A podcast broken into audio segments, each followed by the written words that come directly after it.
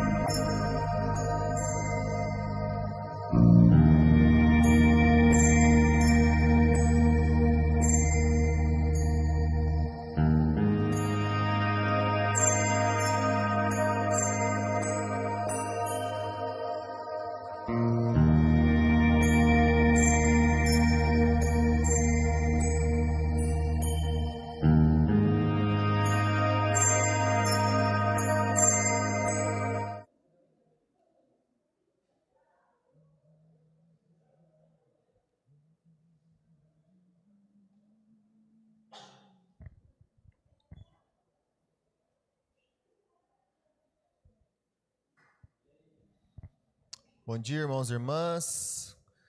Que a graça e a paz do Senhor seja sobre as nossas vidas. Amém.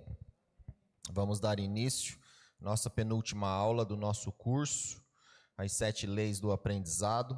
Mas antes nós vamos estar intercedendo e orando pela família no altar essa semana, que é lá da congregação, a Adriana, o Guilherme, Luciano e a Giovana.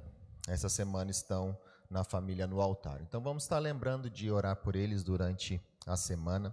Orar também pelos nossos aniversariantes, né? Nós temos aí a Leila, a Luísa, a Vivian, esposa do pastor é... Alex, a Paula, a Yáscara e o Vitor fazendo aniversário essa semana.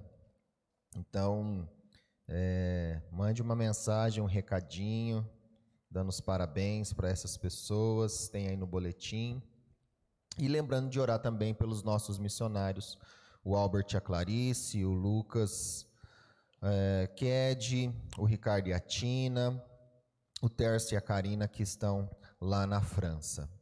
É, eu queria convidar você para ter um tempo de oração por essas pessoas e já vou convidar a Viviane para estar orando para nós e ela já vai estar em seguida dando aí é, abertura ao nossa, a nossa aula, ao nosso tema de hoje. E nós vamos com certeza sermos muito edificados pelo Senhor essa manhã. Amém?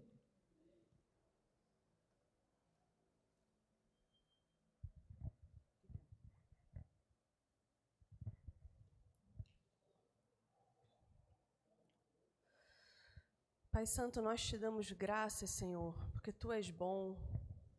Obrigada, Jesus, pelo teu sacrifício. Obrigada por nos lembrar todos os dias quem nós somos diante de ti, filhos amados, santos justificados pelo teu sangue. Nós agradecemos por essa igreja, Senhor, que cuida de nós, que trata conosco aquilo que o Senhor quer tratar. Obrigada por todas essas pessoas que estão fazendo aniversário essa semana. Que o Senhor as abençoe, cuide de sua saúde física, mental e espiritual. Dê a elas fome e sede de ti na esperança da glória. Peço também pelos missionários que são apoiados por essa igreja, para que o Senhor esteja com eles no seu Espírito Santo em todo lugar. Que o lugar em que eles pisarem seja santo Santifica-os na tua verdade, santifica-os na tua palavra, Senhor, porque nós sabemos como é difícil deixar um lugar de conforto e ir para um lugar de necessidade. Mas o Senhor tem levantado pessoas, capacitado servos teus a irem por todo o mundo. E eu peço que o Senhor também nos capacite a sermos missionários em nossas casas, nos corações dos nossos cônjuges, filhos, familiares. Nos ajude a sermos missionários com os nossos vizinhos, com os funcionários que nos atendem nas padarias, nos lugares em que a gente frequenta. Que nós possamos levar a tua paz, a paz que vem de ti, a paz que excede todo entendimento, para que essas pessoas olhem para nós e vejam o teu filho. Obrigada, Senhor Deus, pelas células dessa igreja, porque são pequenos núcleos familiares que o Senhor dá para nós. Obrigada. Ajuda-nos a nos mantermos firmes na tua presença, porque é isso que nós clamamos e pedimos nessa manhã e todos os dias, para a tua honra e para a tua glória. Amém. Muito bom dia, igreja. Sejam bem-vindos mais um domingo em que a gente está estudando aqui as leis do aprendizado. É o penúltimo domingo é, do nosso curso, estamos acabando. Domingo que vem a gente encerra esse ciclo de estudos aqui na nossa igreja, dois meses juntos, aprendendo sobre aprender, aprendendo sobre ensinar.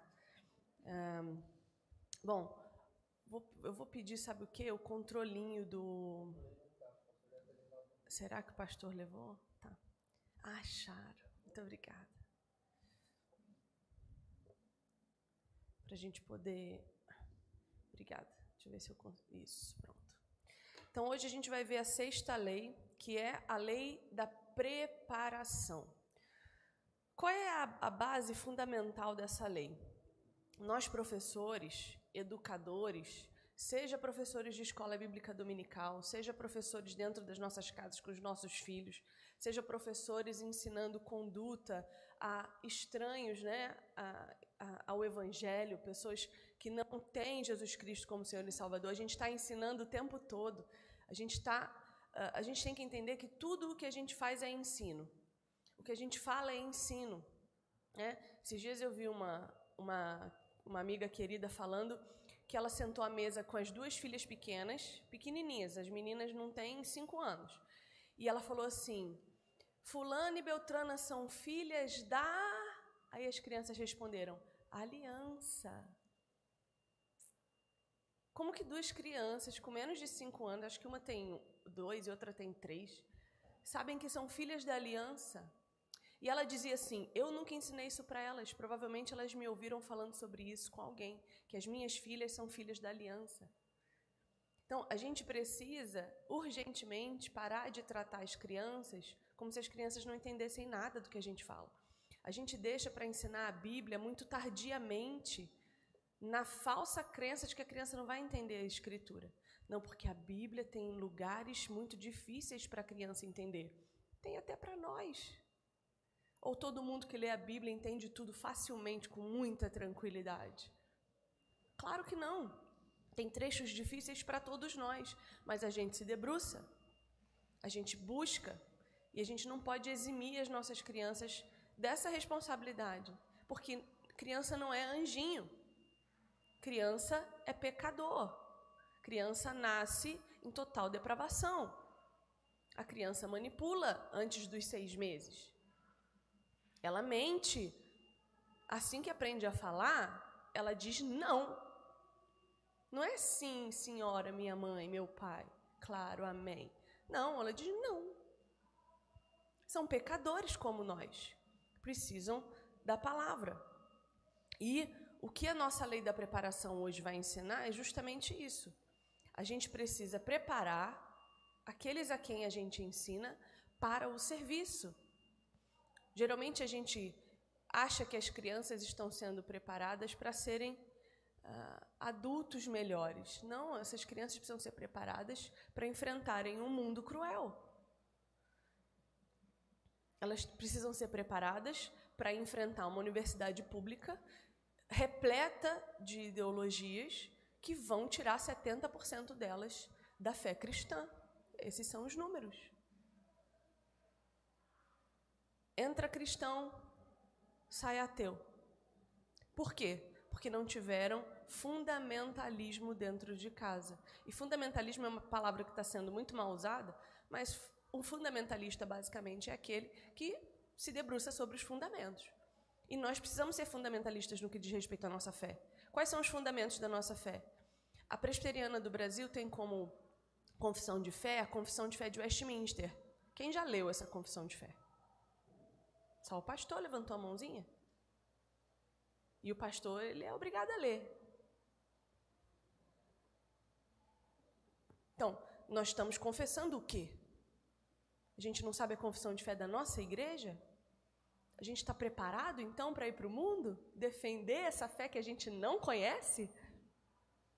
Ah, mas eu amo Jesus Cristo. Glória a Deus por isso. Mas isso não convence ninguém. Só você. E nós não somos chamados a guardar a fé para nós numa caixinha. Então a lei da preparação diz que nós, enquanto educadores, somos responsáveis por preparar para o envio. Plataforma de envio é o que a igreja deve ser. As pessoas vêm para cá, elas creem em Cristo como Senhor e Salvador, mas quando elas saem daqui, elas precisam continuar crendo em Cristo como Senhor e Salvador. Então a gente precisa tomar cuidado com isso. Com isso né? O autor vem falando disso desde o primeiro encontro. Não é só sobre conteúdo. Não é só sobre conteúdo. A gente precisa preparar essas crianças. E aí ele vai usar Mateus 25, a partir do verso 14, e eu quero ler essa parábola com vocês. Mateus 25, a partir do 14.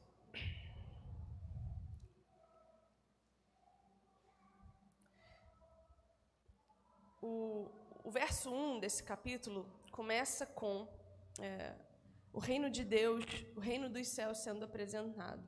E o verso 14, ele dá continuidade a isso. Então ele diz assim: O reino de Deus é como se, e também será como um homem que, ao sair de viagem, chamou seus servos e confiou-lhes os seus bens.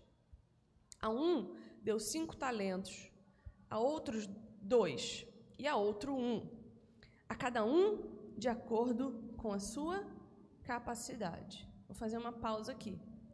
A Bíblia deixa claro para nós que Deus nos confia aquilo que nós temos capacidade de fazer. Ah, mas vai ter fardo mais pesado do que eu aguento? Vai. Mas ao mesmo tempo em que tem um fardo maior do que eu aguento, tem um Espírito de Deus que me dá suporte para que eu consiga fazer o que eu preciso fazer. Então, Deus, em tudo que nos dá, nos dá conforme a nossa capacidade e nos capacita conforme a nossa incapacidade. Mas o texto está dizendo que esse homem chamou seus servos e deu a cada um de acordo com a sua capacidade. Então, se você tem o dom de mestre, Deus vai te dar uma turma para ensinar. Se você tem o dom de é, profecia, Deus vai te dar um ambiente em que você possa falar. Se você prega bem, se você. O que você faz bem? Se você é um exímio cozinheiro, eu não me sinto. Não existe para mim demonstração de afeto maior no mundo do que alguém que faz, põe a mesa para mim. Não existe amor maior do que alguém que cozinha para mim. A pessoa pensou em mim para ir no mercado. Ela pensou em mim para ligar o fogão dela. Ela pensou nos temperos que eu podia. Eu, então, com minhas milhares de restrições alimentares, a pessoa que cozinha para mim me ama de verdade, porque, olha, não é fácil. Então, ela pensou em mim em todos os processos, ela pensou em mim na decoração da mesa, ela pensou em mim no suco que ela ia fazer, na bebida que ela ia servir, no talher que ela ia colocar. E ainda por cima, quando eu como, ela me alimenta. Não tem demonstração de amor maior do que essa para mim. Então, se você tem esse, essa aptidão, que eu infelizmente não tenho, Deus vai te dar como. Né? A gente sabe, quando a gente pensa em comida aqui na igreja, qual é a primeira pessoa que vem na nossa cabeça? Eu tenho uma pessoa que vem na minha cabeça. Quem? O Carlinhos. Porque ele está sempre na cozinha fazendo coisas maravilhosas. Então, Deus vai nos dar conforme as nossas capacidades. E é importante, eu acho que é muito importante a igreja entender que ter um microfone na mão não é diferente de estar sentado no banco. Isso aqui só me dá mais responsabilidade e julgamento de Deus, porque eu vou ser cobrada por cada palavra que eu falo enquanto falo para vocês. Cada uma eu vou ser cobrada. Isso aqui só me dá mais responsabilidade e julgo não me faz diferente de ninguém, não faz o pastor diferente de ninguém, só dá mais responsabilidade, porque ele vai responder ainda um pouco mais. Então, todos vocês têm dons e talentos, porque Deus dá abundantemente, porque é o que Ele quer, que a gente seja preparado para o serviço. Em seguida, o Senhor, o Senhor partiu de viagem. O que havia recebido cinco talentos saiu imediatamente, aplicou-os e ganhou mais cinco. Também o que tinha dois talentos ganhou mais dois. Mas o que tinha recebido um talento saiu, cavou um buraco no chão e escondeu o dinheiro do seu senhor. Muitas vezes é isso que a gente faz com o nosso talento. Por diversos motivos. Por preguiça, por não querer assumir responsabilidade, por não querer dar satisfação a ninguém, porque na igreja todo mundo tem que dar satisfação a alguém. Se eu tenho uma função dentro da igreja, tem alguém observando o que eu estou fazendo e eu tenho que me, me reportar a essa pessoa. E conheço muita gente que não assume suas responsabilidades dentro da igreja porque não quer ter que dar satisfação para ninguém. Só que assim, se você não se submete ao seu pastor, ao seu líder que você vê, como é que você se submete a Deus, a quem você não vê? Essa conta para mim não bate. Se você não é bom se sujeitando a quem é sua liderança fisicamente, você vê, você pode conversar, você pode abraçar ali e sentir. Como que você acha que você se submete a Deus? Que você não vê? Que, que você não toca? Que precisa ser, ainda por cima, por um esforço maior de oração, leitura bíblica. Você precisa se esforçar para se submeter. E esses são aqueles que escondem os seus talentos. Depois de muito tempo, o senhor daqueles servos voltou e acertou contas com eles, como Jesus fará conosco.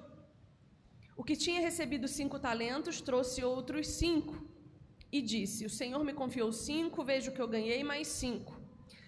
O senhor respondeu: Muito bem, servo bom e fiel. Você foi fiel no pouco e eu o porei sobre o muito. Venha e participe da alegria do seu senhor. Veio também o que tinha recebido dois talentos e disse: O Senhor me confiou dois talentos. Veja, eu ganhei mais dois. E o Senhor respondeu: Muito bom, servo bom e fiel.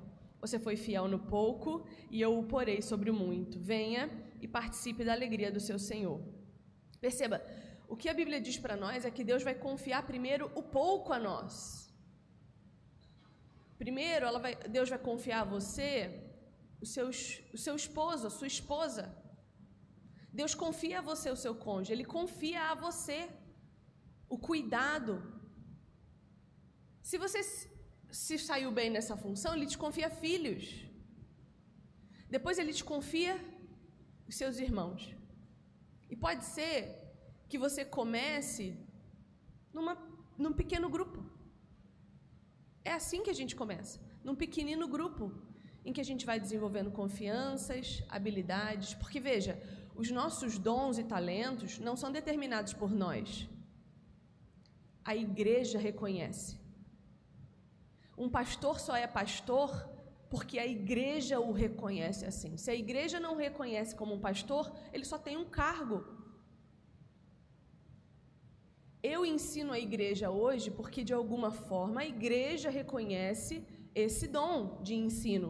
Porque se a igreja não estiver entendendo nada do que eu estou falando e começar a dizer que eu não sou uma boa professora, então eu só tenho um cargo que não serve para edificação, que não serve para preparar para o serviço.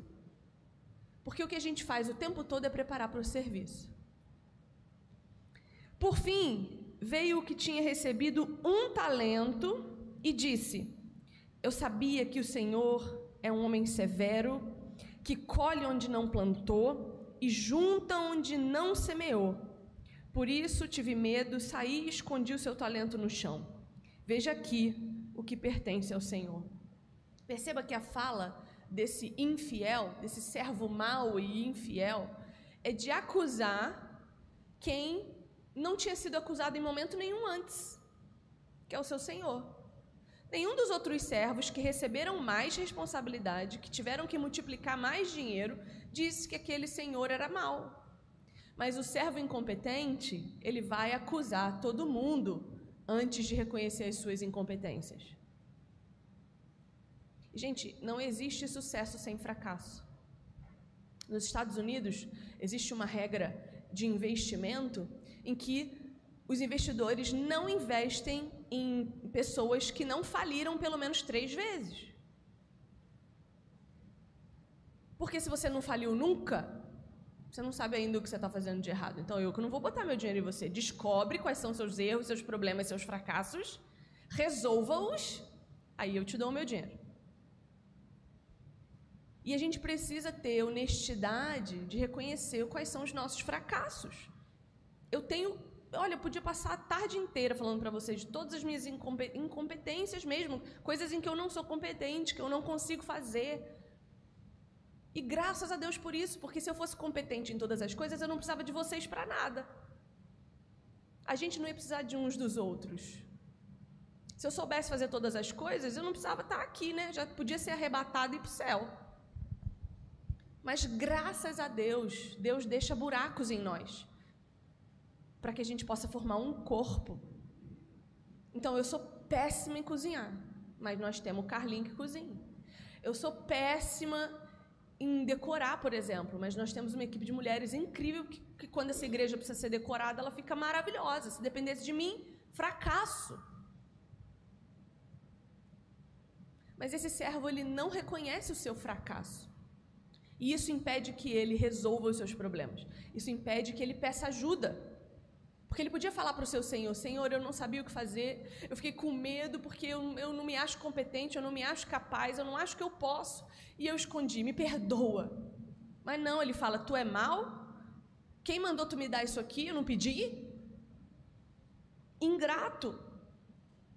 Já lidaram com uma pessoa ingrata? Pior coisa, né? Pessoa ingrata. Você dá a mão, ela quer o braço. Você dá o braço, ela quer o ombro. Aí você dá o ombro, ela quer o corpo todo e ainda sai falando mal de você. Foi isso que esse servo fez. Verso 26. O Senhor então respondeu: Servo mau e negligente, você sabia que eu, que eu colho onde não plantei e junto onde não semeei? Então você devia ter confiado meu dinheiro aos banqueiros, para que quando eu voltasse, o recebesse de volta com juros. Tirem o talento dele e entreguem-no ao que tem dez, pois a quem tem, mais será dado, e terá em grande quantidade. Mas a quem não tem, até o que lhe tem será tirado. E lancem fora o servo inútil nas trevas, onde haverá choro e ranger de dentes. Isso aqui me lembra a carta de Tiago, que diz que uma fé que não produz obras uma fé morta. Eu tenho fé, creio em Cristo, fui salva por Ele, tenho uma nova vida. Mas essa fé não produz nada. Não produz compaixão, não produz cuidado, não produz amor, não produz serviço, não produz perdão. Então ela serve para o quê? Para que está servindo a minha fé? Então ela é uma fé morta. Ela só existe na minha cabeça. A questão não é se estamos fazendo ou não uma coisa boa. A questão é se estamos ou não fazendo a obra do Senhor. A religião espírita é uma das religiões que mais faz obra de caridade.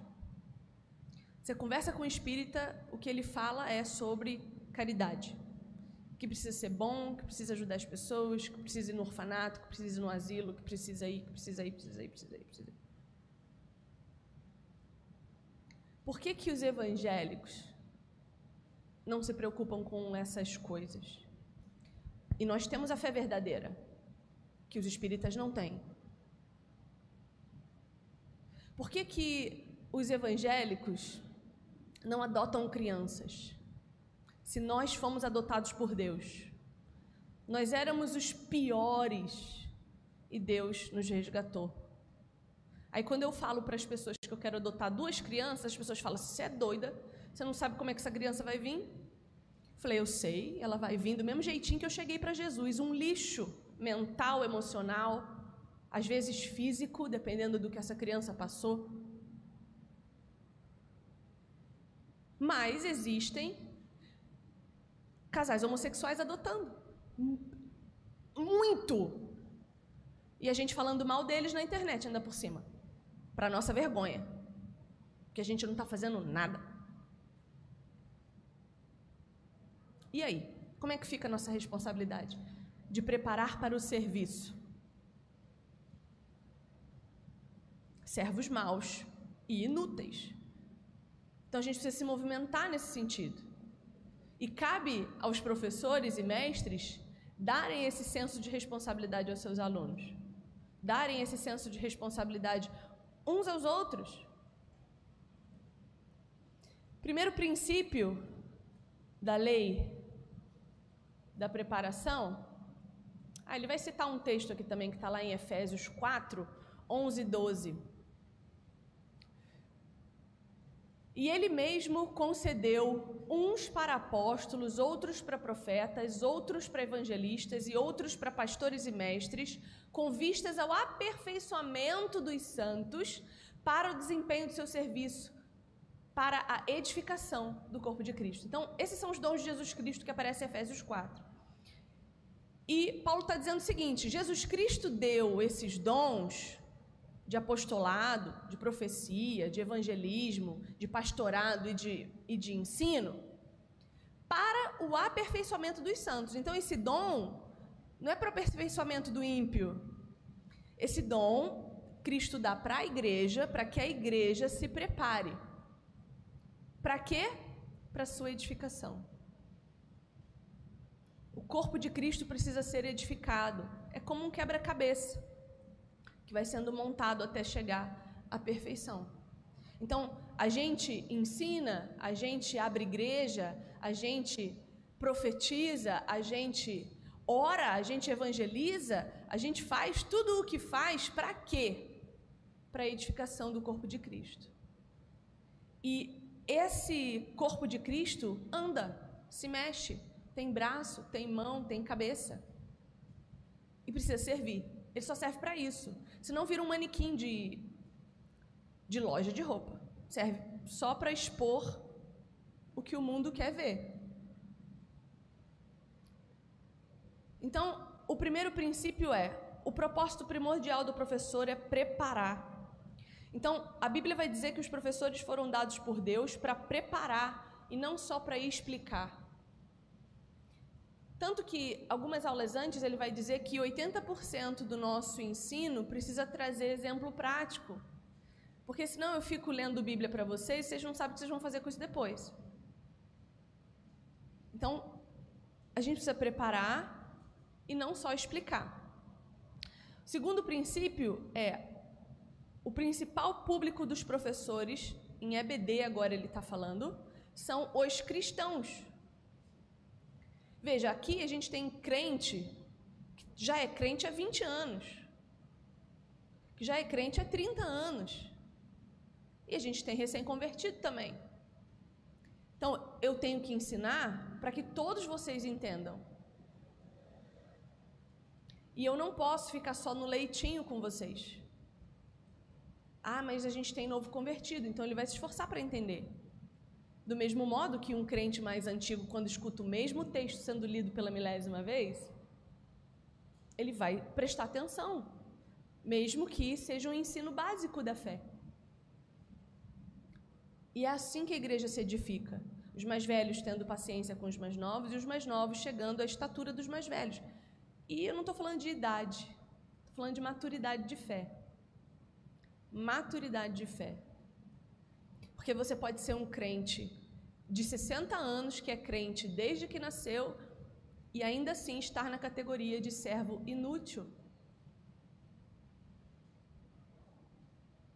E essa é uma pergunta que só você pode responder. Você é um servo útil ao reino de Deus ou inútil que vem na igreja no domingo, faz o que precisa fazer, vira as costas, vai embora de segunda a sábado. De nada adianta a sua fé. E se isso está acontecendo, a responsabilidade é de quem está aqui ensinando. É o que o livro fala para nós o tempo inteiro. A responsabilidade de preparar vocês para viver sua fé de forma pública, né? porque a sociedade quer que a gente viva a nossa fé de forma privada censurando o que a gente fala, censurando e cerceando o que a gente experimenta. A gente não pode falar mal do carnaval, a gente não pode falar que homossexualidade é pecado, a gente não pode falar que corrupção. A gente não pode falar. Então, a sociedade quer que a gente viva a nossa fé de forma privada, só aqui, dentro de um quarto parede. Mas o que Cristo quer é que a gente viva ela de forma pública, mesmo que isso signifique um martírio. E o que eu vejo é a gente cedendo a essa pressão de se trancar aqui. Só viver uma fé aqui dentro. De não se preocupar uns com os outros como deveríamos. E eu não estou falando só dessa igreja, preciso que vocês entendam isso, tá? Estou falando do cristianismo no geral, das igrejas em geral, que acabam vivendo uma bolha social. Tem igreja que proíbe o membro visitar outra igreja. Por quê? Não somos irmãos? É medo de perder a pessoa ou medo de perder o dinheiro dela? Porque se eu a amo, ela vai voltar. Porque a ovelha ouve a voz do seu pastor, e aí Cristo e também o seu pastor e ela volta. Então não preciso ter medo se minha ovelhinha da minha igreja vai congregar com os irmãos que ela ama numa outra igreja. Ela volta domingo seguinte. Contanto que a grama aqui esteja verde, né? Contanto que o preparo para o serviço esteja sendo aplicado de forma adequada. Princípio 3. O resultado primordial da preparação é os cristãos realizarem a obra do ministério com a edificação do corpo de Cristo. Ele vai citar Efésios 4, 16.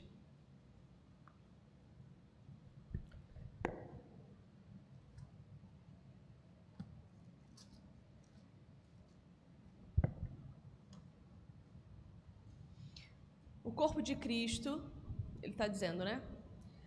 Deve ser ajustado e unido pelo auxílio de todas as juntas.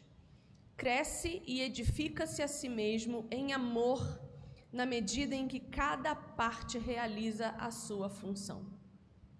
E como é que você pode saber se o seu ensino está tendo o resultado esperado? Quando o corpo de Cristo funciona adequadamente, porque cada um está realizando a sua função plenamente. Aí a gente sabe que uma igreja é funcional. Aí ele vai dizer o seguinte: descrição do cargo de professor feita por Deus. Primeiro, a natureza do ministério em que nossos alunos estão envolvidos. Eu preciso me preocupar em saber o que, que vocês estão fazendo. O que, que vocês fazem na igreja? Porque uma igreja ideal, né? É todo mundo servindo. Todo mundo. Todo mundo. Porque trabalho tem, né, gente? Trabalho tem. Pergunta aí para as mulheres, para os líderes. Trabalho tem. Falta quem ajude. Por quê? Muitas vezes porque não quer se submeter, muitas vezes porque não quer perder a uh, sua série no final do dia, porque não quer perder uh, o seu boteco no final de semana, para ter que estar tá na igreja. O percentual dos nossos alunos que estão ministrando pessoalmente, é importante a gente pensar. Quantos de vocês, não responde não, tá? Quantos de vocês pregaram o evangelho de forma eficaz na última semana? Nos últimos 15 dias, pregou o evangelho de verdade, pegou um pagão e foi corajosamente conversar com esse pagão e apresentou o evangelho da graça. E no último mês, quantas vezes? A pergunta é: para que serve a nossa fé? Se ela não serve para gerar fé no outro. Não gerar fé salvífica, né?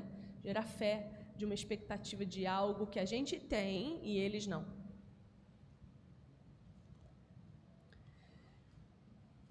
A proporção na qual os alunos estão efetuando a obra do ministério, de acordo com a capacidade de cada um deles. Então, é claro que a gente não vai exigir que as pessoas sejam aquilo que elas não, não, não estão prontas ainda. A gente vai crescendo na fé, né? A fé é um progresso, a fé é uma escadinha que a gente vai subindo e a gente vai crescendo e amadurecendo nessa fé. Então, os nossos alunos eles precisam responder a esse crescimento que a gente devia estar gerando enquanto ensina. Os nossos filhos também. Né? Não exija dos filhos aquilo que eles não podem, mas não deixe de exigir aquilo que eles já podem. Porque para muita coisa as crianças são muito espertinhas, né? Para fazer o que precisa, fica difícil. Aí ele vai falar um modelo de preparação. Aquele que ensina o orador, né, o professor, ele prepara os santos.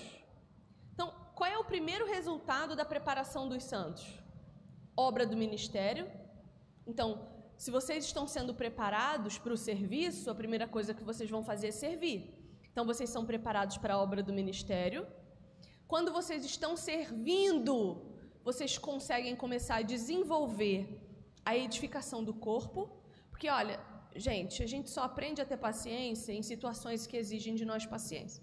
A gente só aprende a ter compaixão em situações em que a pessoa merece um soco e você vai lá e ora com ela. A gente só aprende é ferro afiando ferro. Ferro afiando ferro. E isso só se dá aqui, não se dá em outro lugar. Amando uns aos outros, vocês serão conhecidos como discípulos. Uns aos outros, não os de fora. Uns aos outros. Não é amando lá fora que eu vou ser conhecida como discípula de Cristo. Isso é consequência. É amando aqui, uns aos outros. E depois disso, depois de eu servir no ministério, de eu edificar o corpo, aí eu consigo sair para evangelizar o mundo. Fora isso, eu não estou pronta.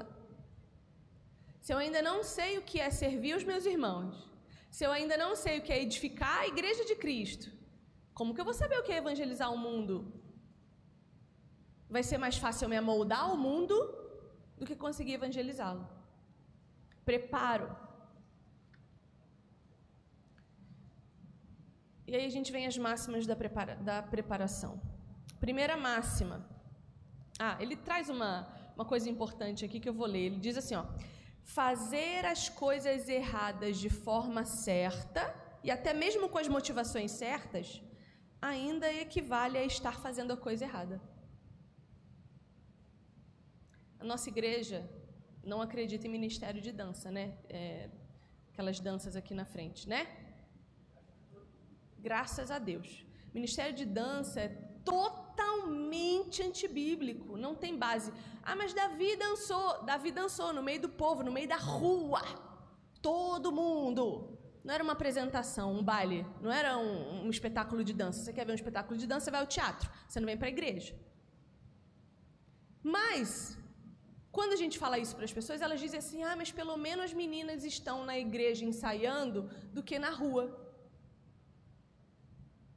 E elas estão aprendendo o que sobre Deus, igreja e evangelho, dançando dentro da igreja. Você quer fazer um grupo de danças, chamar uma professora de dança para ensinar, né? Fazer contraturno escolar? Show!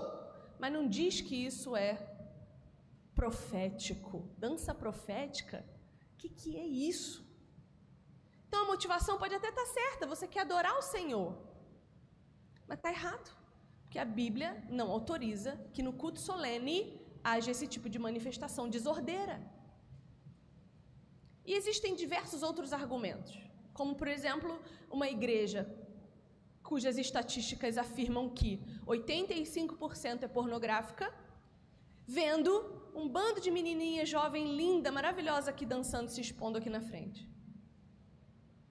E a gente sabe que nem todo mundo que frequenta a igreja é crente.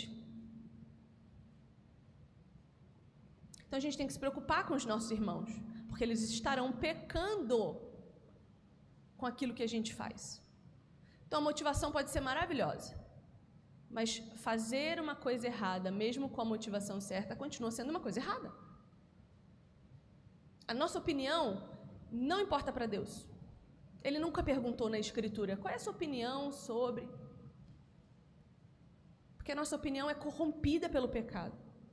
Por isso a gente precisa da nossa regra de fé e prática. Então a primeira máxima é preparar é responsabilidade do professor. Então, a responsabilidade nossa que ensina, nós, de nós que ensinamos, de vocês que ensinam aos que estão à sua volta, preparar as pessoas para o serviço. E aí a gente volta para os primeiros capítulos que dizem o seguinte: cuide primeiro do seu caráter. Cuide primeiro de quem você é. Cuide primeiro de como você serve. Cuide primeiro da sua fé. Se você não tiver exemplo para dar, você não tem moral para ensinar. É simples assim. Você pede respeito dos seus filhos e desrespeita o seu marido. Incoerente. Você pede educação dos seus filhos e é mal educado com as pessoas. Incoerente. Então, se você quer ensinar um cristão a imitar Cristo, sede meus imitadores como eu o sou de Cristo. Vocês precisam estar prontos para repetir essa frase de Paulo. E não é 100% prontos, tá? A gente nunca vai estar 100% pronto mas alguma coisa, em alguma medida, precisamos. Então, preparar é nossa responsabilidade, preparar para o serviço. Segunda máxima: o processo de preparação acontece mais plenamente quando o professor assume o papel que as, escrituras lhe atribuem. Veja, primeiro, o conteúdo ele está sempre sendo servo da nossa conduta, isso é fato. E a palavra, ela é 100% eficaz, 100% eficaz. A palavra é 100% eficaz. Vou repetir. A Bíblia é 100% eficaz. Se ela diz que amar é disciplinar, discipline, porque ela é 100% eficaz. Se ela diz que uma coisa é pecado, é pecado, mesmo que você discorde. Ela é 100% eficaz. E se ela diz que nós temos talentos que precisam ser multiplicados, como é que o talento do professor se multiplica? Pelos alunos que vão produzir o resultado do lado de fora.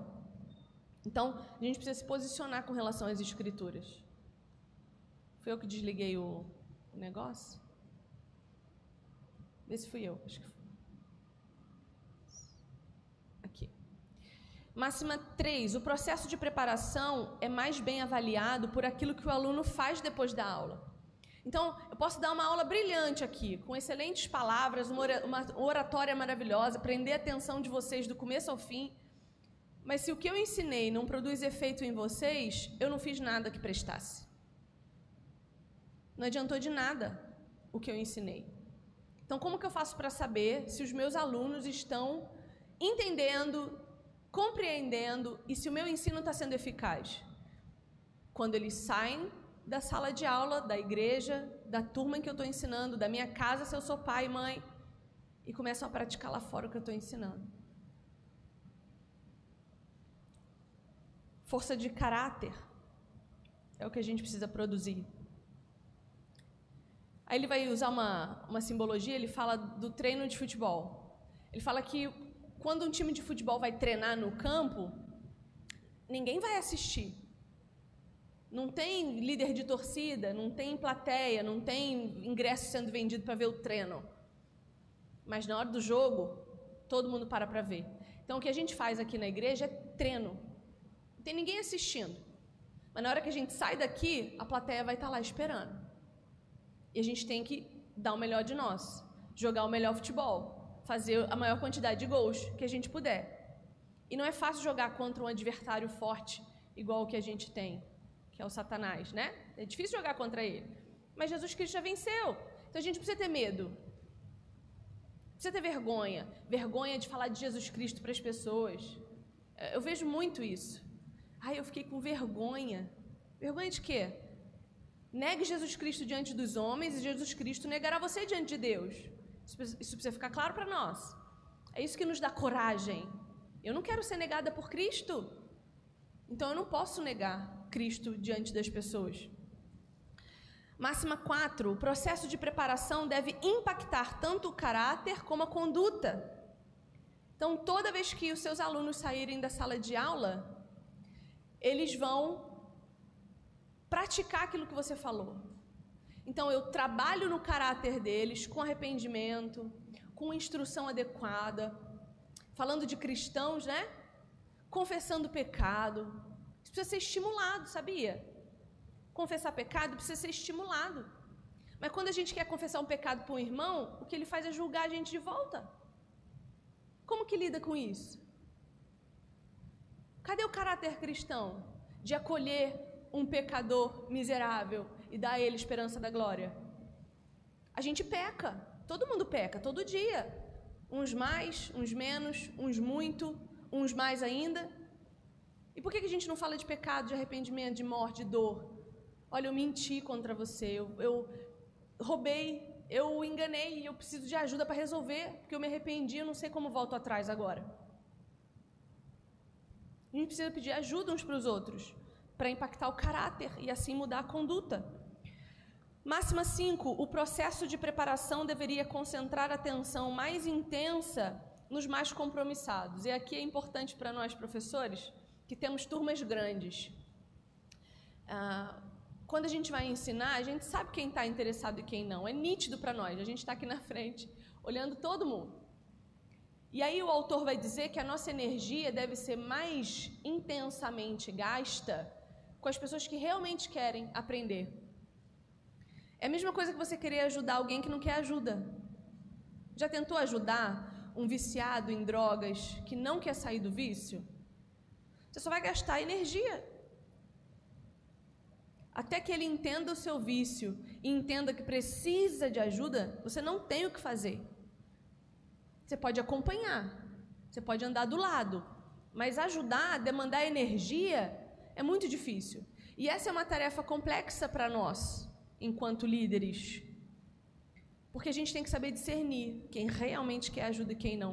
Quantas vezes gastei tempo da minha vida fazendo discipulado com mulher que não estava nem aí com nada, ela só queria que eu passasse a mão na cabeça dela. E eu gastando tempo com essa mulher. E tendo uma fila de mulher desesperada que o casamento estava acabando e eu gastando tempo à toa com uma miserável que eu não queria reconhecer que era uma pecadora desgramenta. Gastei energia, gastei tempo. Me desgastei porque a gente chora. Sim ou não, liderança? A gente chora pelas pessoas que a gente ama e estão lá comendo o próprio vômito. A gente chora, eu choro pra caramba. Tenho pavor, às vezes eu brigo com Deus, falo, Senhor, eu não quero mais isso. Eu, eu sofro. E a gente se gasta. Então tem que gastar energia com as pessoas que realmente querem. Máxima 6. O processo de preparação requer conhecimento, habilidade e um compromisso a longo prazo. Então, vocês, eh, para serem professores e mestres e ensinarem, precisam entender que vocês precisam conhecer o assunto, o princípio, o valor que vocês estão ensinando. Vocês precisam desenvolver algum tipo de habilidade e isso a gente faz na prática, errando e acertando, né? Tentativa e erro. E é um compromisso a longo prazo. A longo prazo. Tem mulher que caminha comigo há três anos. Tem três anos que eu discipulo essa mulher. E agora eu estou começando a ver ela servindo a igreja dela. Né? Primeiro a gente reformou o coração, depois a gente reformou o casamento, aí a gente reformou a relação com os filhos, aí a gente reformou a relação profissional. Aí a gente chegou agora, a gente chegou na igreja, essa mulher está pegando o microfone na igreja. Então, é longa caminhada. Demanda tempo. Acolha, discipule, traga para perto aqueles que realmente querem. E caminhe a longo prazo, fragilizando-se também diante das pessoas, né? Então, coisas que a gente acha, a gente acha que é mais fácil do que realmente é, a gente acha que é mais rápido do que realmente é, a gente acha que vai ser mais curto do que realmente é, e que estará terminado quando ainda não estiver. Então a gente não pode ter pressa quando a gente quer ensinar. Ensinar é um trabalho a longo prazo. Mães e pais sabem bem disso, né? Fica anos aquela criança repetindo os mesmos problemas e a gente ensinando e ajudando a crescer até que sejam grandes em estatura, em idade, vão trabalhar, vão casar e ter suas famílias. É um, é um longo processo. E mesmo depois que casa, ainda volta chorando porque precisa de ajuda para resolver os problemas que ainda não consegue. Então é a vida toda. Não, não, não, não dá para ter pressa. E a última máxima, o objetivo supremo do processo de preparação é formar preparadores independentes. Aí eu tenho uma ideia aqui. Uma igreja que para de formar líderes parou de preparar. Cristãos que param de formar líderes em seus pequenos grupos, em suas células, né? Cada, cada igreja chama de um jeito, PG, célula, etc.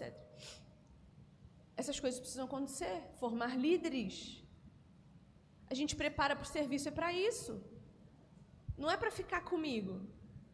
E, gente, multiplicação de célula, não sei se aqui já aconteceu dessas multiplicações, não sei quanto tempo tem célula aqui na igreja, mas participar de uma multiplicação de célula é doloridíssimo. Tem 20 pessoas numa célula, tem que dividir. Ai, você fala, mas eu. Ai, não vai não, fica aqui, fica aqui, fica aqui. Não vai não, deixa eu ir contigo.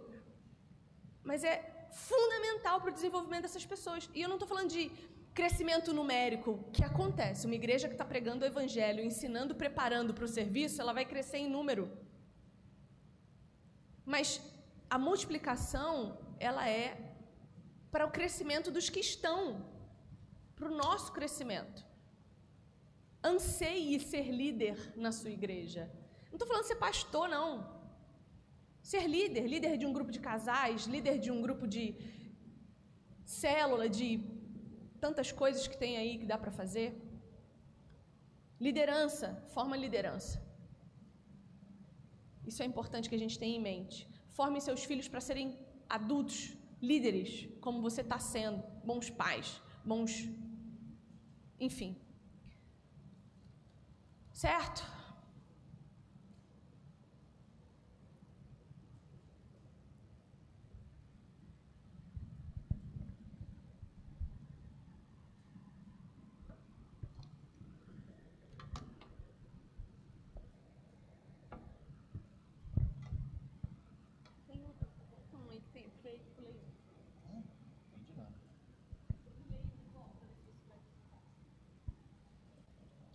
Muito bem.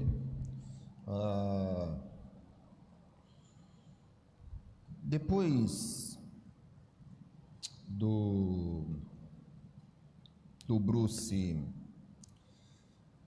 trazer para nós essa ideia da importância que nós temos é, do preparo para servirmos, ele vai usar, como ele vem usando no, no livro todo dele, é, primeiramente, um método que é um método. Não é padrão que fala. Serve para todo mundo? Como é que chama? Baixa um pouquinho meu microfone, por favor. Como é que chama, meu Deus? Aplicável a todos. Vocês entenderam o que eu quis dizer, né? É, mais uma vez, ele vai trazer um método, então, que você pode aplicar em qualquer área da sua vida. Óbvio que nós estamos falando diretamente sobre uma preparação para professores de igreja, de escola dominical, mas esse método que ele traz, ele vai servir para que a gente aplique isso com os nossos filhos, na empresa, enfim, qualquer outro lugar que a gente trabalhe. Mas é interessante que ele começa esse capítulo 12 é, trazendo um exemplo de literalmente o que acontece dentro das igrejas. Geralmente o que acontece dentro das igrejas? Quando nós precisamos de levantar lideranças, seja para trabalhar com crianças, com jovens, com adultos, seja diáconos, seja presbíteros, o que, que nós fazemos? Geralmente alguém vem aqui na frente, irmãos, nós vamos precisando de gente para trabalhar com as crianças. Ah, nós estamos precisando, vai vencer agora, esse ano acho que vence uns, uns mandatos aí de presbítero e diácono, nós vamos ter que fazer a reeleição novamente. E aí como que nós fazemos? Geralmente, na maioria das vezes, pelo menos nos anos anteriores aí, boa parte delas a gente faz como? Chega na hora aqui, a gente, ah, irmãos, nós estamos precisando. Quem quer ser voluntário? Não é isso que acontece? Aí a gente fica tudo assim, ó, quietinho, olhando, aí a mulher ou o marido dá um cutucão, né? Vai lá, vai lá. E aí a pessoa constrangida, porque o pastor ou o líder está aqui na frente, né, convocando as... Ó, oh, irmão, se não levantar ninguém aqui a mão aqui, nós não vamos conseguir terminar esse EBD hoje. Enquanto a gente não eleger pelo menos três pessoas aqui para ajudar com as crianças, ou para fazer alguma coisa, a gente não vai é, dar continuidade na nossa aula aqui. E aí todo mundo fica constrangido, né? Aí um cutuca o outro, aí você meio que na pressão ali é, você acaba levantando a mão e se oferecendo. Não, tá bom, eu vou, eu vou lá. Porque aí o, o líder falou: não, irmãos, nós vamos preparar vocês, vocês vão ser preparados para o que vocês vão fazer. Aí você pensa um pouquinho e fala: ah, eles vão me preparar, então eu vou ter um tempo aí, né, para conseguir me preparar tal, e, e a coisa vai funcionar. E aí nós temos lá meia dúzia de pessoas que levantam a mão e vamos lá, vamos treinar e depois a gente vai servir o reino, né? Tal e não sei o quê. Aí o que acontece? Elegemos ali meia dúzia de irmãos.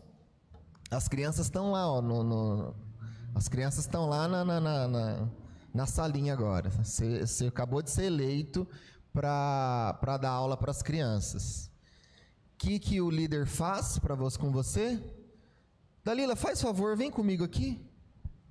Vem comigo. Você acabou de ser eleita. Vem, irmã. Vem, irmã. tá aqui, ó, sua apostila. Você vai subir a escada aqui. o segundo degrau, na terceira aula, sua sala está lá, os seus alunos estão te esperando. Deus te abençoe, viu? Vai com Deus.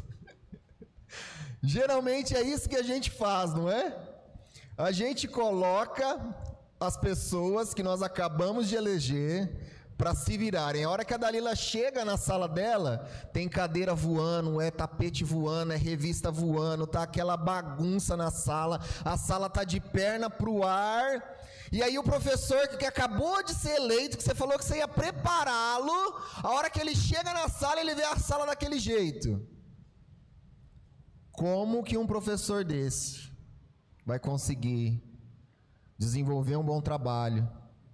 e aplicar ali o que a Viviane acabou de dizer, se esse professor, se essa pessoa que foi eleita, ela não teve nenhum tipo de preparo. Porque geralmente, irmãos, é isso que acontece. Nós elegemos as pessoas e nós largamos ela a Deus dará. Isso em todas as áreas. Seja para cuidar de criança, de jovens, de adolescentes, seja no diaconato, seja no presbiterato. As pessoas vão adquirindo conhecimento conforme elas vão andando no barco.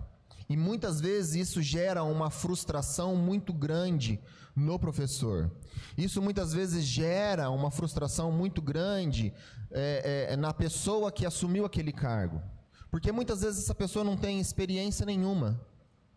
O que, que é? Não, pode tirar, depois põe. Eu vou ficar andando, eu não consigo ficar parado, não. é que na filmagem é. Eu tô do ladinho aqui e, a, e aquela imagem está do lado ali, eu fico andando, o Marcelo tá brigando comigo ali. Vou tentar ficar parado aqui, mas eu não consigo. Ah, então, o que, que acontece? É, muitas vezes nós acabamos nos frustrando em relação a isso, porque é, nós não fomos preparados. Ninguém pegou na nossa mão e gatinhou com a gente quando a gente tava, começou nessa, nessa lida, nessa jornada, nesse, nesse propósito que nós, nós nos colocamos a, a, a, a prestar ao Senhor. Então, o Bruce ele vai trazer aqui para nós, mais uma vez, um método. É... Marcelo, eu vou andar. Isso. É, mais uma vez, o Bruce ele vai trazer para nós um método que pode ser aplicado em qualquer área. E aí, ele fala que uh, a primeira coisa que um professor precisa ter, que alguém precisa ter, é instrução. Vocês estão vendo esse quadro aí que está que tá, que tá aí, que é o um método de preparação. Então, a primeira coisa lá é instruir. Essa instrução aqui é uma instrução básica. O professor, para ele entrar em sala de aula, no mínimo ele precisa ter o básico para que ele possa dar uma aula. Então, aqui ele dá um exemplo que não se aplica, eu acredito, a nós, que ele dá um exemplo do de quem vai aprender a jogar tênis. Só rico joga tênis. Nós, então vou dar outro exemplo aqui. O que seria uma, uma instrução básica? Vamos supor que nós estamos ensinando alguém a jogar vôlei. Então essa, precisa, ela, essa pessoa ela precisa ter um mínimo de informações básicas do que acontece dentro de uma quadra. Então você vai fazer o quê? Você não vai pegar essa pessoa e você já vai lá levar ela para jogar vôlei. Primeiro você precisa instruir. Então você vai sentar com ela, bonitinha aqui, você vai falar então. Deixa eu te explicar como é que funciona o jogo de vôlei. O jogo de vôlei funciona assim: são seis pessoas dentro da quadra. O jogo começa nessa linha aqui, ó, amarela é a linha do vôlei, a linha branca é a linha do futebol. Então, essas seis pessoas, são seis pessoas de um lado, seis pessoas do outro. O jogo começa com um dos, um dos jogadores sacando a bola. Então essa bola dessa linha para trás aqui, ele vai sacar e a bola tem que passar para o outro lado. As outras pessoas podem dar até três toques na bola. No terceiro toque, essa bola tem que voltar para a linha de cá. E aí você vai dando então as informações mínimas, básicas, para que a pessoa ela consiga entender o que é um jogo de vôlei, como se joga vôlei, como se pratica o jogo de vôlei. Se você pegar uma pessoa que nunca ouviu falar de vôlei, você falar, vai lá e joga, essa pessoa vai conseguir jogar? Claro que não. Ela vai ficar perdida. A bola vai cair no chão, ela não sabe. Ela vai lá e vai pegar a bola e vai jogar. Vai segurar a bola com a mão e vai jogar. Então você precisa passar o que? Informações básicas, o mínimo do básico, para que essa pessoa ela consiga então é, desenvolver um trabalho ou nesse caso um jogo. O segundo método aqui é o, o exemplificar. Então, depois que você deu essas instruções básicas, aí sim você vai levantar, você vai lá para a quadra, vai pegar, colocar seis pessoas de um lado, mais quatro pessoas, você e a, e a pessoa que você está ensinando vai dar seis do outro lado, e aí você vai dar o exemplo. Então, ó, eu vou sacar a bola. Como é que saca a bola? Você pode sacar por baixo ou por cima. Aí você mostra para a pessoa. Sacar por baixo é assim: você segura a bola, bate na bola para a bola passar. Ou você joga a bola para cima e bate na bola para a bola passar. Então você está dando o exemplo de como se saca. Aí você vai falar assim, ó, tá vendo? A bola passou, a outra pessoa recebeu a bola. Ou ela vai receber de manchete, ou ela vai receber de toque. Certo? E aí você está mostrando para essa pessoa como que o jogo funciona. Ah, a bola caiu no chão. O que, que isso significa? Significa que foi um ponto para nossa equipe. Por quê? Porque eles não conseguiram dominar a bola e passar a bola para cá. E aí você vai mostrando e exemplificando. O quarto passo aqui é você envolver a pessoa. Então, primeiro, você passou as informações básicas. Segundo, você mostrou como faz. E terceiro, agora, essa pessoa, você vai colocar essa pessoa para jogar.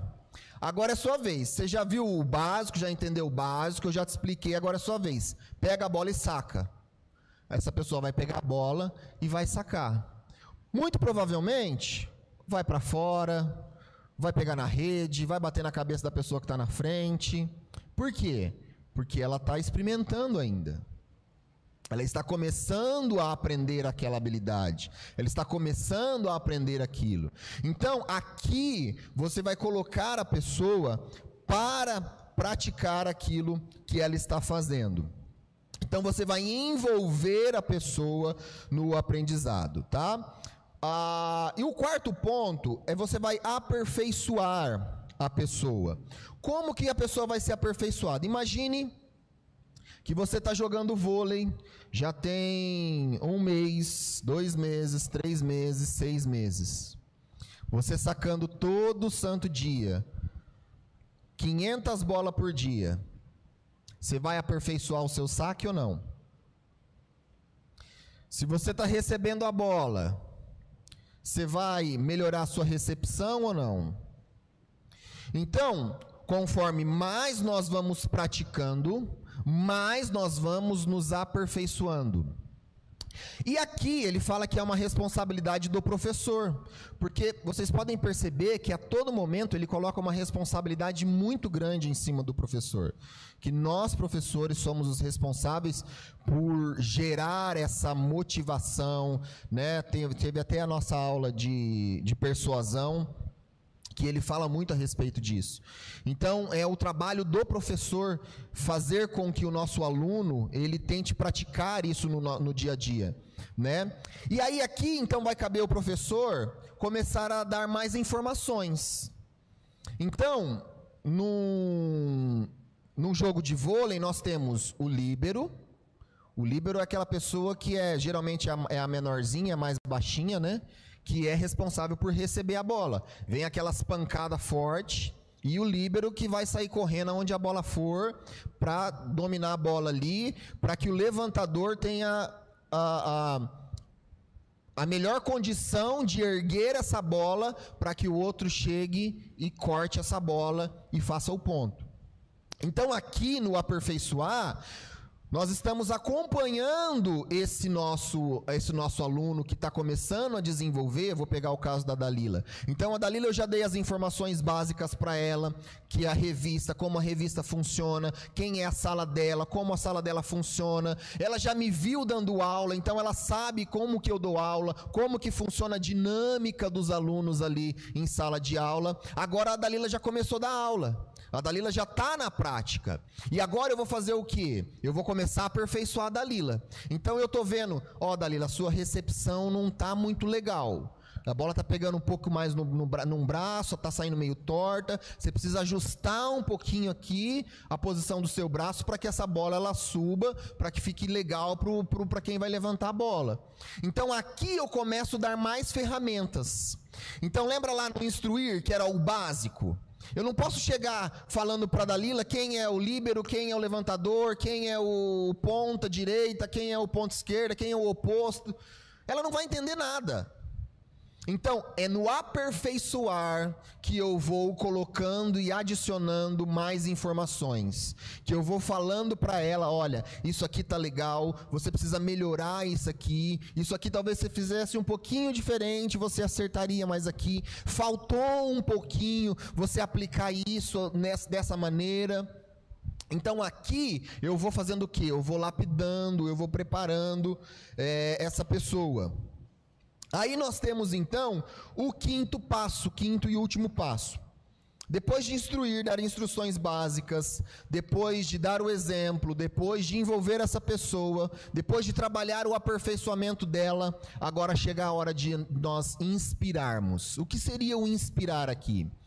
O inspirar é quando essa pessoa, ela sai do banco da igreja, que era uma pessoa que só vinha aos cultos, aos domingos, e ela decidiu então se voluntariar, servir. E essa pessoa então ela foi preparada, instruída, envolveu e tal e tal. Agora isso tomou tanta forma dentro do coração dela. O que ela está fazendo, ela já está tão bacana que ela está fazendo isso que ela fala: agora chegou a minha vez de preparar outras pessoas.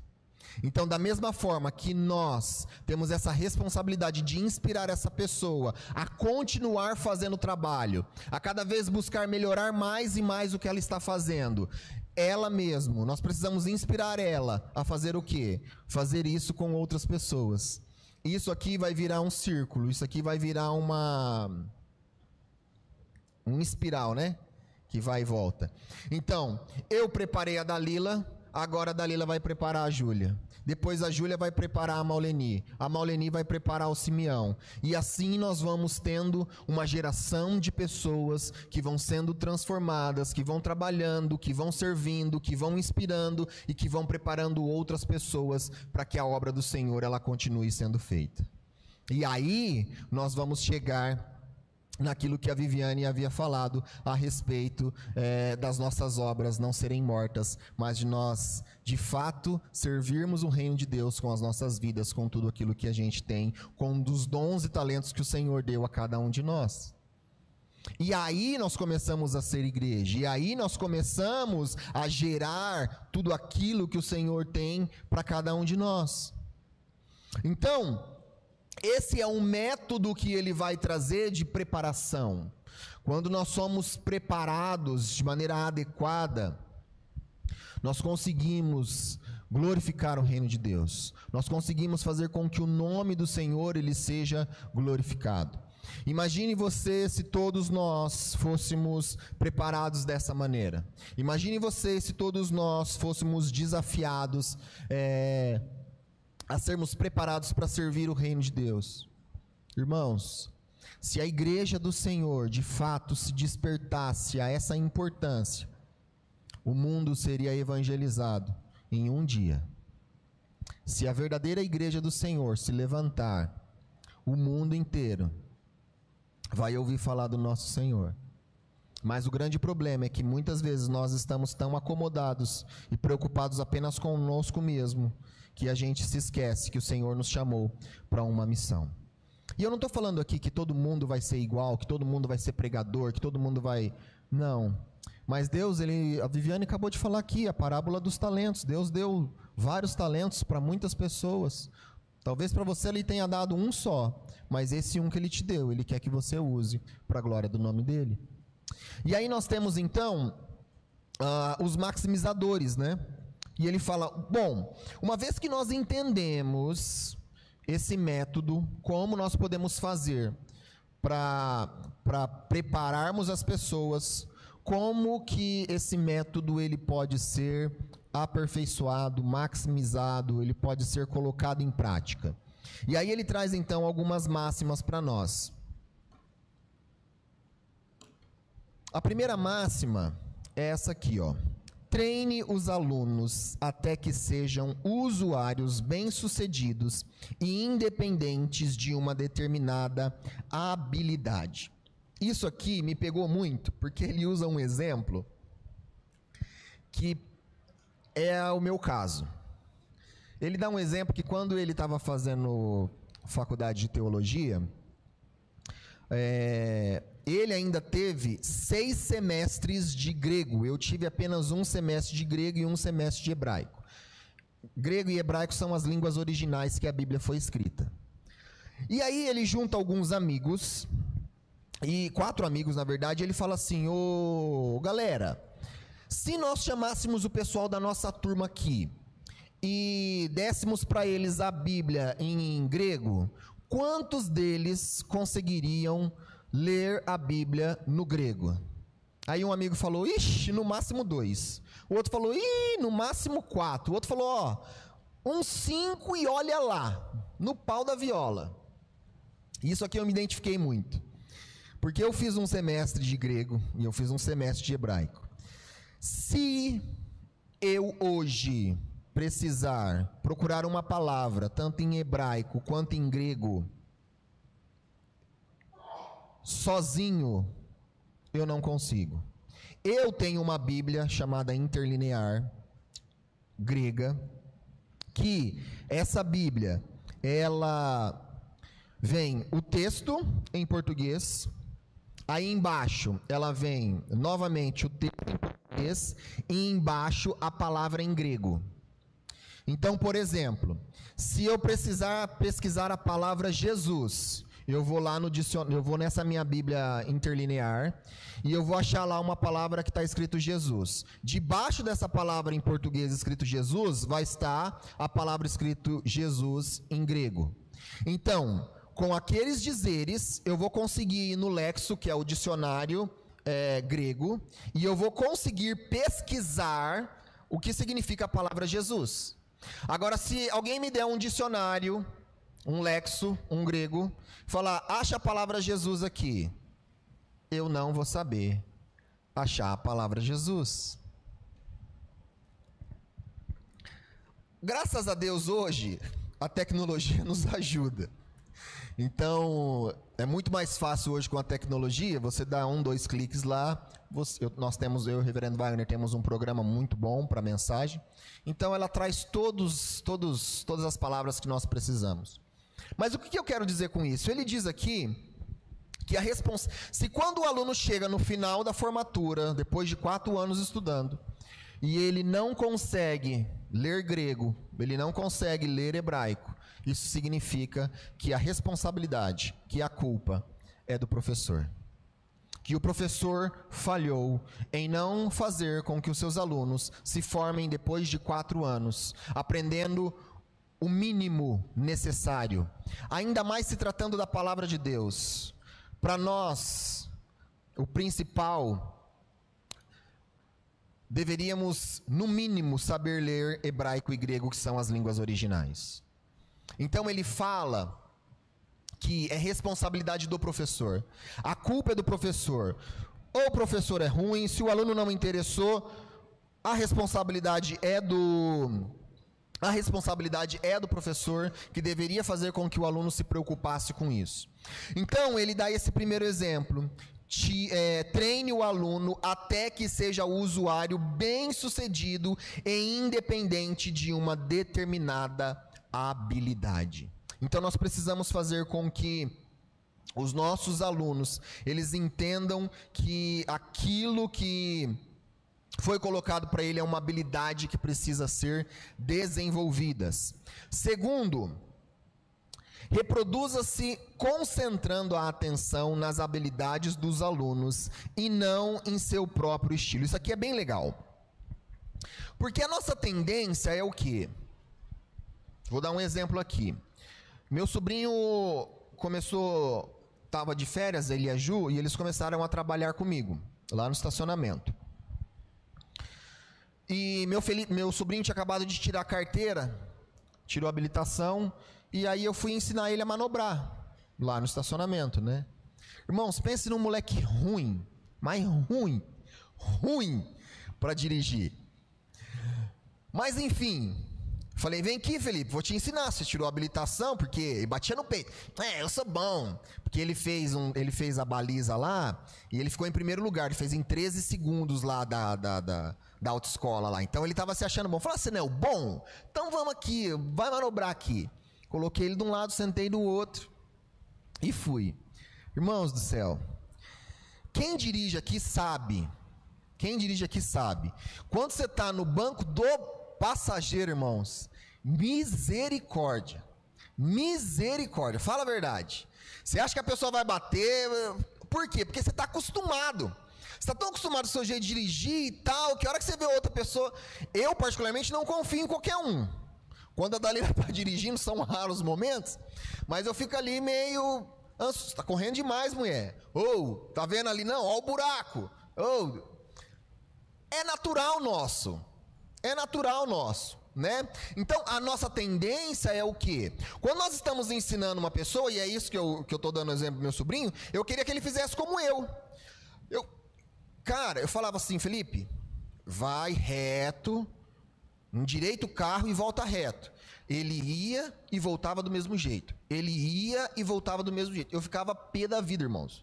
Eu ficava, não é possível, Felipe, pelo amor de Deus, vira o volante para cá, vira o volante para lá, endireita esse carro. Aí eu entrava, é assim que faz, ó. Aí engatava primeiro, ó, é assim, você faz assim, você vem assim, você corrige aqui, você faz aqui, você faz aqui. E aí ele ficava olhando para mim assim, eu não sei o que passava na cabeça, ele ficava olhando para mim assim, meio, meio doido, né? Enfim. Então o que eu estou querendo dizer? que muitas vezes nós queremos que a outra pessoa que está aprendendo, ela seja exatamente como nós.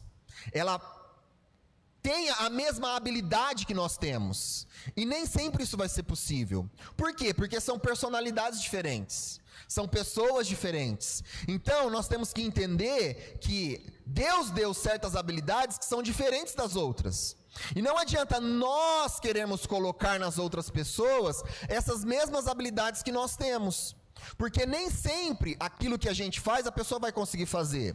Mas essa pessoa ela pode fazer com excelência o mesmo serviço que você faz de maneira diferente. Então é isso que ele está querendo dizer aqui. Reproduza Reproduza-se concentrando a atenção nas habilidades do aluno e não em seu próprio estilo. Terceiro, uh, altere o processo de preparação de acordo com as características e circunstâncias peculiares do aluno. E aqui é bem interessante, nós precisamos entender uma coisa. Tem pessoas que são brilhantes, que são excepcionais. Eu, particularmente, tenho uma dificuldade muito grande em me concentrar, em entender certas leituras que eu faço. Então, às vezes, eu preciso ler uma, duas, três, quatro, cinco vezes. Às vezes, eu estou lendo um texto, daqui a pouco, pum, a minha mente vai para outro lugar. Eu estou lendo uma coisa, pum, minha mente vai para outro lugar. Então, nós precisamos entender que os nossos alunos às vezes também são assim. Tem pessoas que você fala uma vez, a pessoa já entendeu tudo, ficou claro para aquela pessoa.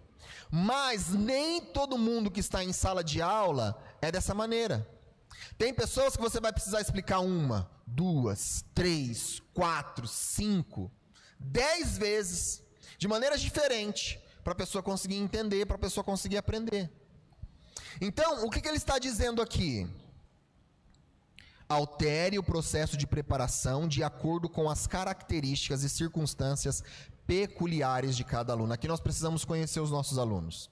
Aqui nós precisamos saber o que até que ponto nós podemos chegar com, com determinados alunos. E aí ele dá um exemplo de uma amiga deles que era professora do sexto ano lá nos Estados Unidos, que eles estavam em um jantar e eles estavam conversando a respeito disso, e ela fala assim: é, como que eram seus alunos? Como é que é a, a taxa de probabilidade de problema aí que seus alunos têm em sala? E aí a professora fala assim: ó, há uns 4, 5 anos atrás, eu tinha dois, três, três alunos que eram é, problemáticos, que davam problema, que tinham dificuldade de aprender. Hoje, mais de 50% dos meus alunos são problemáticos. Tem dificuldade de entender, tem dificuldade de aprender. E aí ela conta a história de um menino que havia perdido o pai, que havia perdido a mãe, e ela dá um bilhetinho que ele não tinha feito tarefa. E aquele bilhete volta sem assinar. E aí a professora perguntou: "Ué, por que que você não, seus pais não assinaram?" Ele falou: "Porque eu não tenho pai nem mãe." E aí ele começa a contar da, da história daquele menino, que era um menino que estava é, é, sem rumo, né? sem direção nenhuma, sem ninguém para orientar.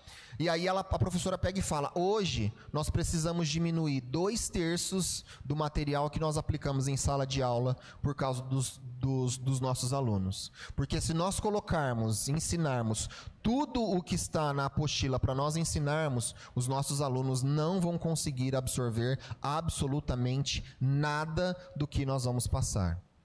Ou seja, ela está dizendo: hoje nós precisamos dar o mínimo necessário para que o aluno consiga passar de ano. E eu fico pensando, se essa é uma realidade americana, eu fico pensando, imagine a realidade do Brasil. Como não deve ser nas nossas salas de aulas, nas escolas, nas faculdades. O, o terrível que isso não deve ser. Então, nós precisamos entender isso, nós precisamos entender que os nossos alunos nem sempre vão ser alunos geniais, excepcionais. Nós precisamos então entender uh, que fase, como cada um desses alunos tem, para que nós consigamos então passar um mínimo de conhecimento necessário para que ele consiga se desenvolver. O quarto, a quarta maximização aqui, maximizador, é aumente a motivação dos alunos através do relacionamento, da punição e da recompensa. E aqui ele diz o que? Ele diz assim, ó, tem algumas maneiras de você motivar os seus alunos.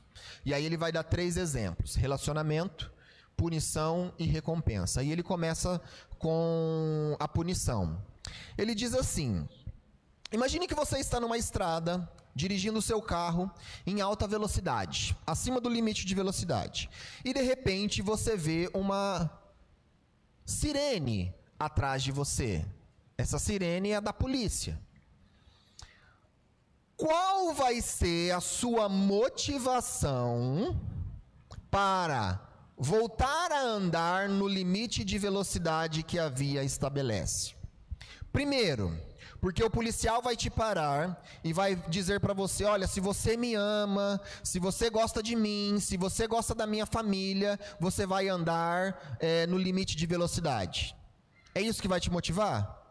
Não. Aí ele dá outro exemplo, ele fala assim: olha, o policial vai chegar para você e vai falar: Olha, se você andar no limite de velocidade, você for bonzinho, eu vou colocar o seu nome para você concorrer ao prêmio da Mega Sena dessa semana. 50 milhões. É isso que o policial vai fazer e é isso que vai te motivar? Não. E aí ele dá a terceira opção. Você vai diminuir o, o, o limite da sua velocidade, porque você sabe que se o policial te pegar você vai tomar uma multa. Se você estiver, acho que acima de 20%, né, o valor dobra, triplica. Então, uma multa que seria 200 reais, você vai pagar 2 mil reais. Então, qual é a motivação que vai fazer com que você diminua a velocidade? Nesse caso, é a punição. Por medo de você ser punido, por medo de você ter que pagar multa, por medo de você ter que fazer reciclagem, por medo de você fazer a sua carteira, você vai andar no limite da via. Esse é o primeiro exemplo. Então, motive os seus alunos pela, pela punição. Um outro exemplo que ele dá e aqui ele, óbvio que ele está falando de uma realidade americana, os estudantes americanos, muitos deles ganham bolsas para que eles possam ser atletas em diversas áreas. Porém, há uma condição para ele ser bolsista: as notas dele precisam estar boas. Se esse aluno toma nota vermelha, ele pode perder a bolsa dele e o sonho dele de se tornar um atleta futuramente. Então, ele fala dessa questão da recompensa aqui, que muitos alunos, eles acabam se esforçando por causa do quê? Por causa da recompensa, por causa daquilo que ele pode ter em troca. Então, ele dá esse exemplo aqui, que muitas vezes nós podemos é, é, é, motivar os nossos alunos pela recompensa. E por último, ele fala a respeito do relacionamento, que é um grupo de, de, de alunos, atores, que estão se dedicando a fazer uma peça, e eles ensaiam por meses e meses, e aí eles vão, se apresentam, e aí, a hora que eles terminam a apresentação, as pessoas que mais aplaudem são os próprios alunos atores. Mas eles não, estão aplaudindo a eles mesmos, eles estão aplaudindo ao professor.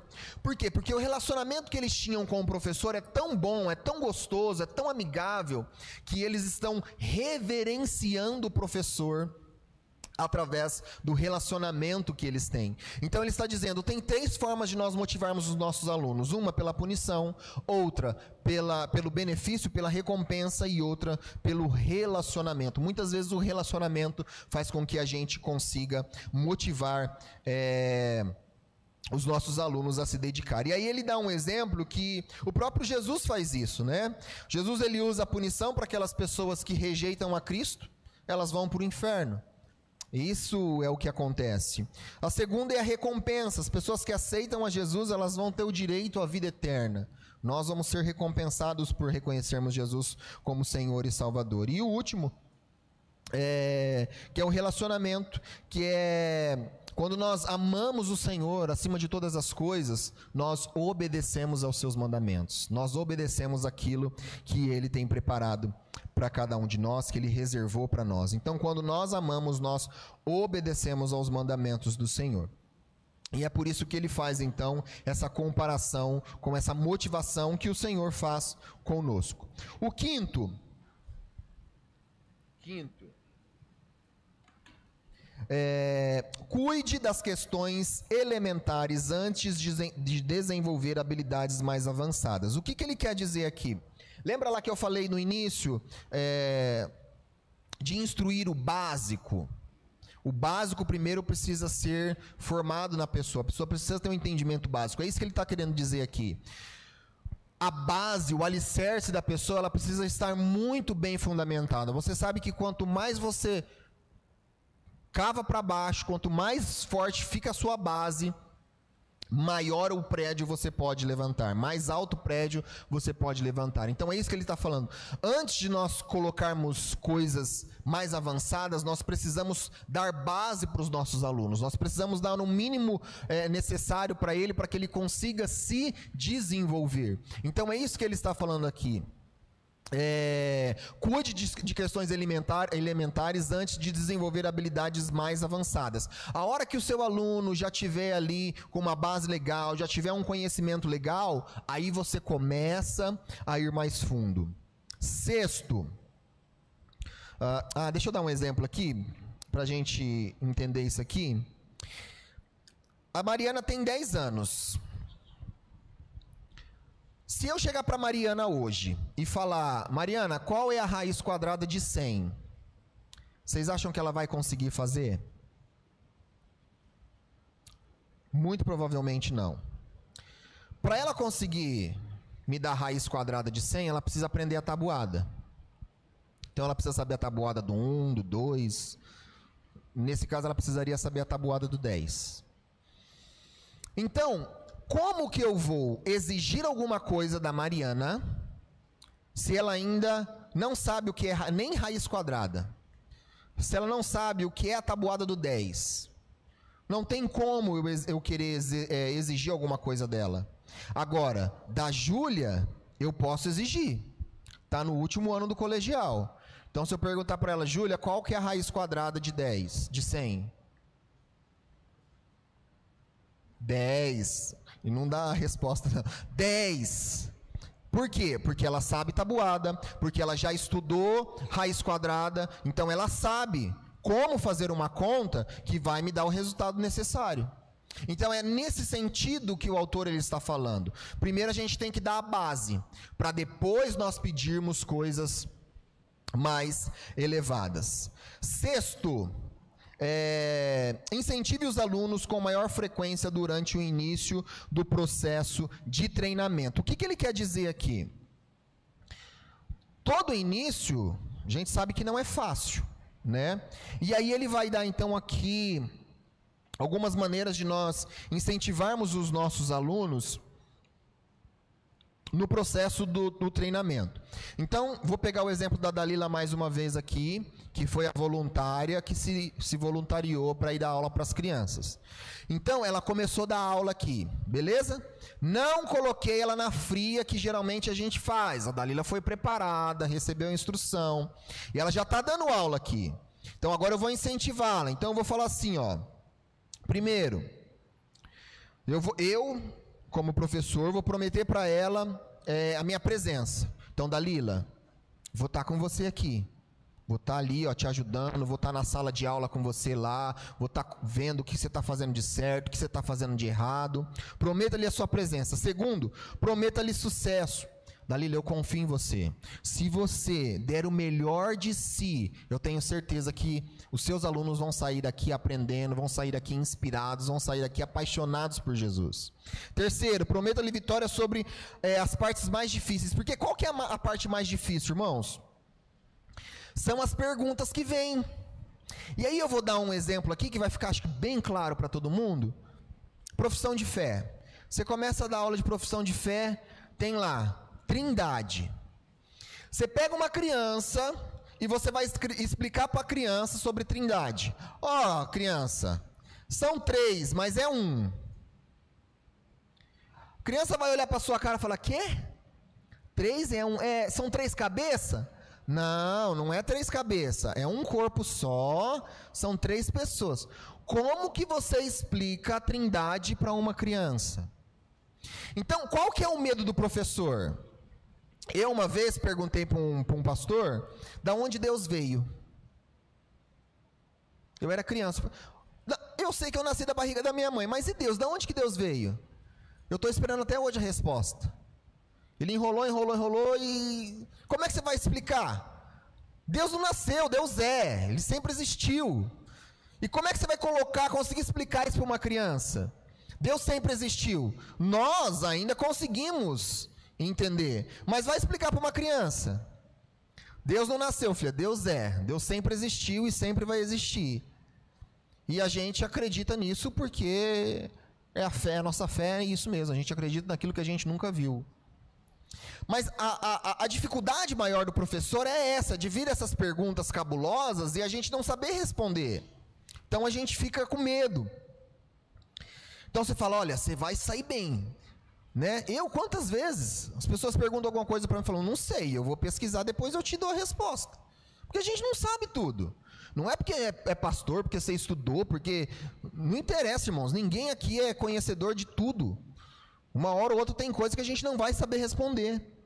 Mas você pode ir atrás e tra trazer a resposta. Quarto, prometa-lhe sucesso se ele fizer a parte que lhe cabe. Assegure que terão sucesso se seguirem a sua liderança e cumprirem as suas responsabilidades. Olha, nós já preparamos a aula, a aula está desenvolvida aqui, o material está bem feito. É só você seguir que vai dar tudo certo.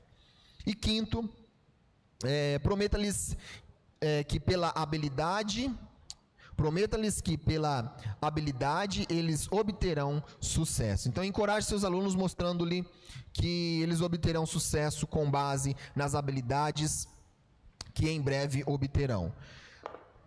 Ninguém vai chegar aqui, a não ser que desde criança você já tenha sido desenvolvido, e você vai ter uma eloquência, você vai conseguir dominar é, o assunto, você vai conseguir é, prender a atenção do público se é a primeira vez que você está fazendo isso.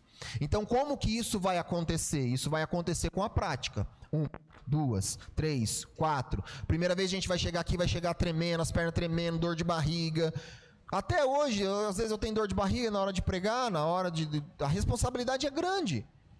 Então, é isso que ele está querendo dizer aqui. E para fechar, é, reafirme o valor de seus alunos, independente do nível de seu desempenho. E aqui é bem legal essa parte, porque a nossa tendência é elogiar apenas as pessoas que têm destaque, apenas os melhores. Nossa, parabéns, você foi muito bem, você tirou 10 na prova, você fez isso, você fez aquilo.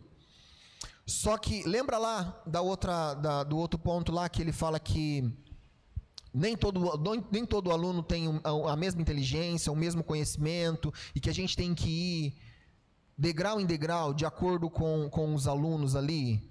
Porque se a gente colocar muita carga, ele não vai conseguir suportar, ele não vai conseguir entender. É isso que ele fala aqui. Ele fala: é, valorize é, o esforço feito. Às vezes você tem um aluno que não, não consegue ler em sala de aula, tem vergonha. Mas um dia você chama ele para ler e ele aceita.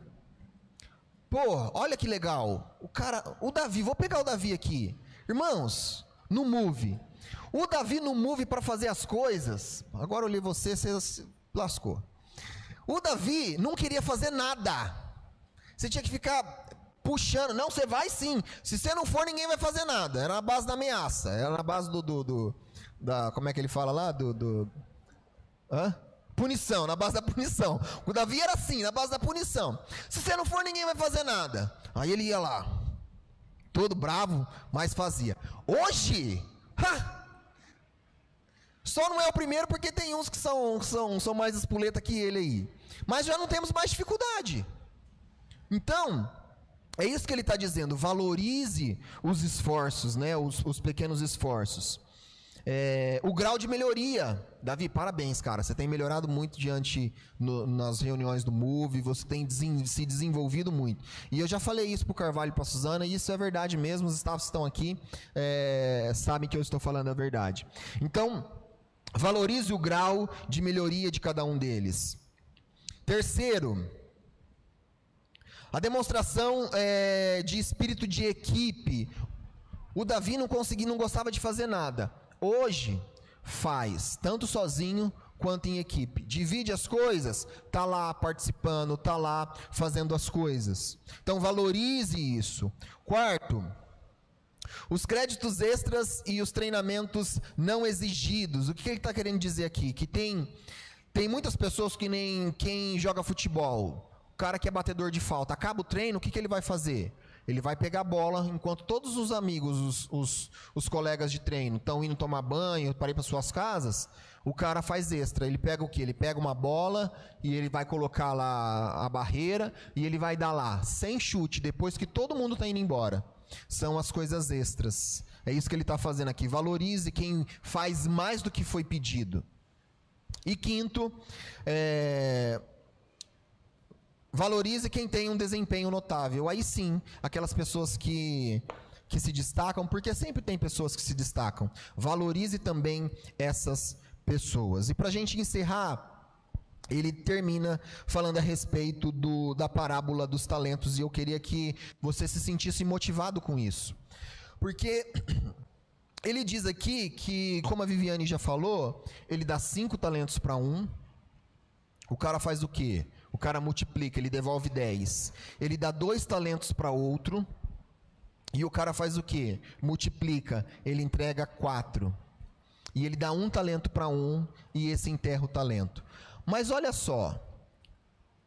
O que Deus deu cinco talentos, ele multiplicou 150 vezes mais do que o que recebeu dois talentos. Mas olha só o que, que Deus faz com eles. O versículo 21 do capítulo 25 diz assim: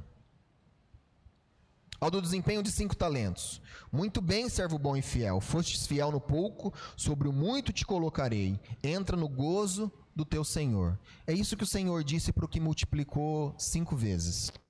Mas olha só o que ele diz para o que multiplicou duas vezes. Muito bem, servo bom e fiel. Fostes fiel no pouco, sobre o muito, muito te colocarei. Entra no gozo do teu Senhor. Vocês perceberam aqui por mais que um tenha feito mais que o outro, a recompensa foi a mesma. Então, o que eu quero que você saia daqui essa manhã entendendo?